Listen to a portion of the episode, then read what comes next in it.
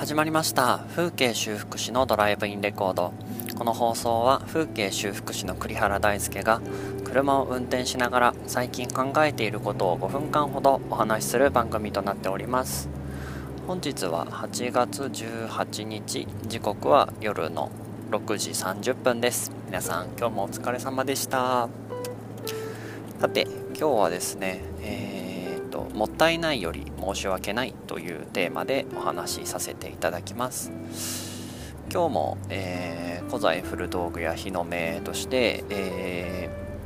ー、古物のですねレスキューをさせていただいたんですけれどもその中で回収させていただいた家の家主さんがですね、まあ、継いでくれて嬉しいっていう話をしてくれていたんですけどその中でも印象的だった言葉が今回のタイトルになっています。その自分が捨ててしまうことによってもったいないなっていう気持ちよりもこのものを例えば作ってくれたおじいちゃんであったりとかこのものを大切に使ってくれていた、えー、仕事の同僚だったり家族だったりに自分が終止符を打ってしまうことが申し訳ないんだっておっしゃってたんですね。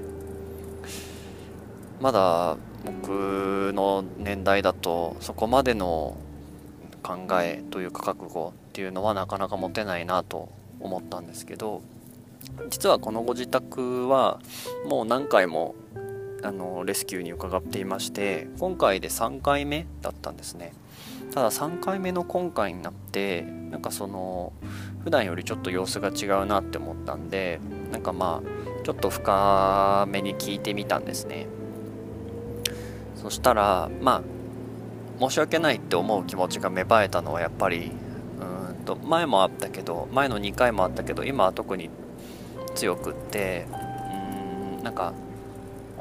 今までは言ってなかったけど9月に実は心臓の手術があるからそのためにこうそれまでに妹の介護ができる家を作りたいっていうことでまあずっと明治元年から続いている家をですね取り壊して新しい家を建てて妹さんと一緒にこう暮らせる場所を作るっていうもう使命があるから作らなきゃいけない。でもそのためには今まであったお家を崩さなきゃいけない、まあ、そこに対する申し訳なさがすごく強いっていう風な話をしてくれたんですね。うーんなんか家もそうなんですけど庭の松も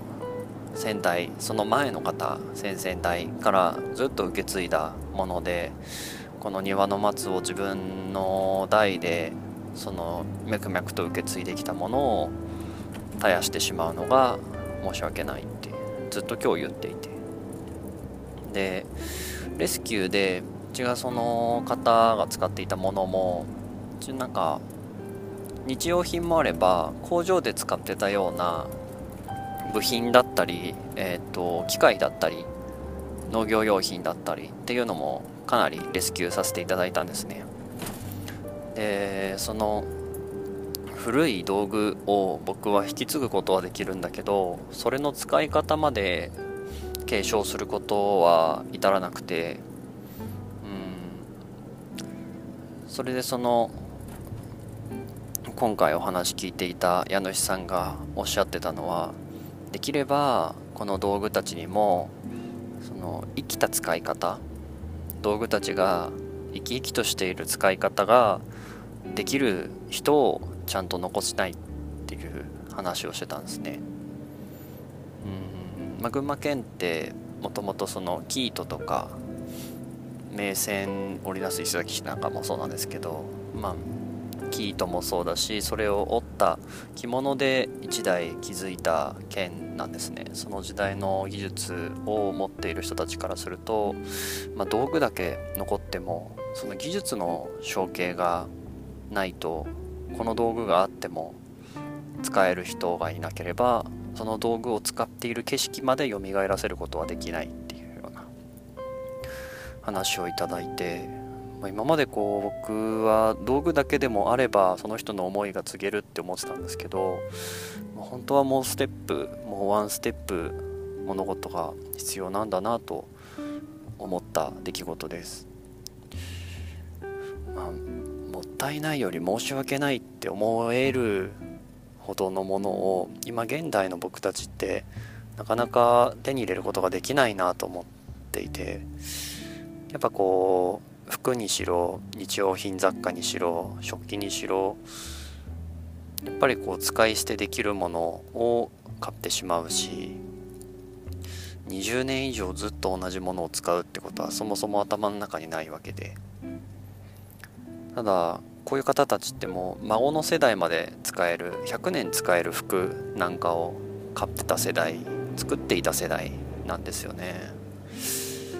そういった暮らしがどんどん離れていってるのがやっぱ寂しいともこの家主さんもおっしゃっていてもう僕もそうだなと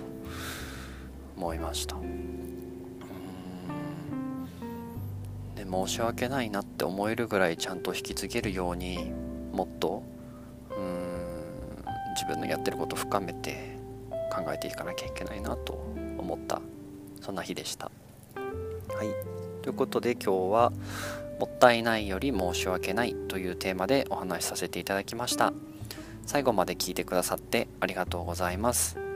風景修復師のドライブインレコードでは僕が最近考えていることを5分間ほどお話ししています